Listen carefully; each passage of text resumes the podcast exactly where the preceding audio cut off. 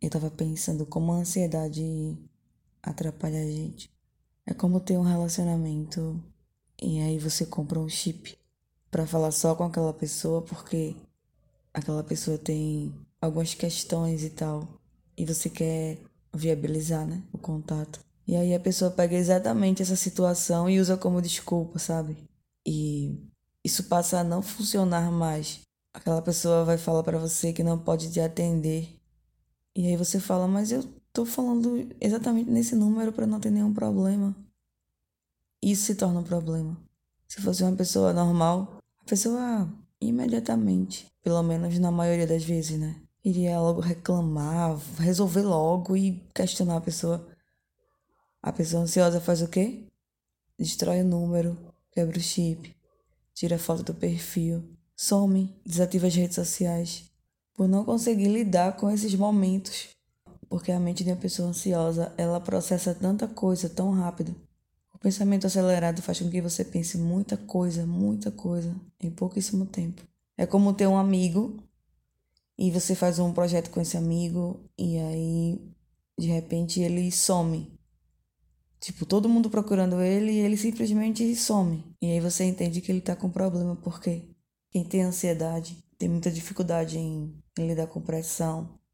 Em dizer assim, ó, oh, amanhã, às 10 horas da manhã, a gente vai fazer tal coisa. Uma pessoa ansiosa, ela não consegue lidar bem com isso. Então, ou a pessoa vai passar a noite toda pensando naquilo e aquilo fica como se tivesse agoniando a pessoa, deixando a pessoa desesperada. E aí aquela pessoa dá um jeito de desmarcar com você. E aí quando aquela pessoa desmarca, ela sente um alívio. Ou então você chega para uma pessoa ansiosa e você pode saber que ela é ansiosa ou não. Enfim, você chega para alguém e comenta assim: Olha, eu preciso te contar uma coisa. Eu tenho uma coisa para te contar. Acabou-se a vida da pessoa. Simplesmente acabou. Enquanto aquela pessoa não souber, a mente dela vai estar tá processando N teorias numa velocidade incrível.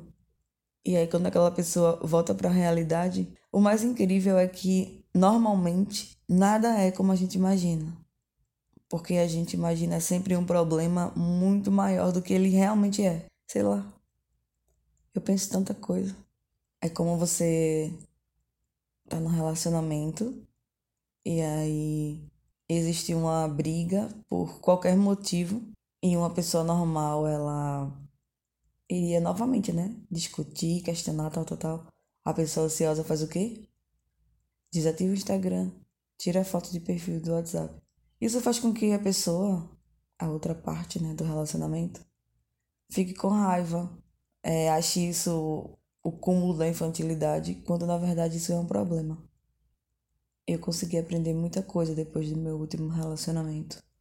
De ontem para hoje eu tava pensando, tipo, cara, se eu soubesse que não era para sempre, eu teria feito tudo tão diferente. Porque querendo ou não, você busca uma estabilidade emocional, sabe? E aí você acha que tá tudo bem, que vai ser para sempre. Quer dizer, ninguém mais pensa assim, eu pensava assim.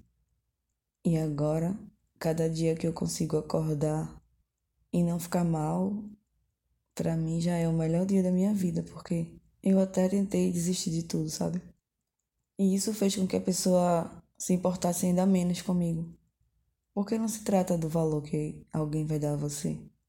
Se trata do valor que você dá a você mesmo e da dificuldade que você tem de se valorizar e da necessidade que você tem que alguém afirme algumas coisas para você, como você perguntar inúmeras vezes para a mesma pessoa se ela ama você e como isso é incômodo para outra pessoa, na maioria das vezes, pelo menos.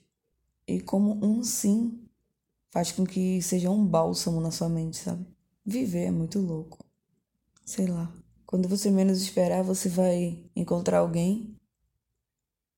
E só a partir daquele momento você vai ver o relacionamento de merda que você tinha. Porque as pessoas só vão tratar a gente do jeito que a gente permitir que aquela pessoa trate. Complicado é quando a gente nem percebe que tá num relacionamento ruim, sabe? Ter a sorte de um amor tranquilo, isso é muito bom. Hoje eu consigo entender melhor isso. E mesmo que essa nova pessoa que entrou na minha vida ela não tenha espaço, pelo menos no momento, por eu estar muito machucada, é bom saber que a gente consegue despertar sentimentos em outras pessoas. E é bom ver que você não estava ficando louca, que era só o relacionamento que era ruim mesmo. E que você não precisa ficar passando por isso.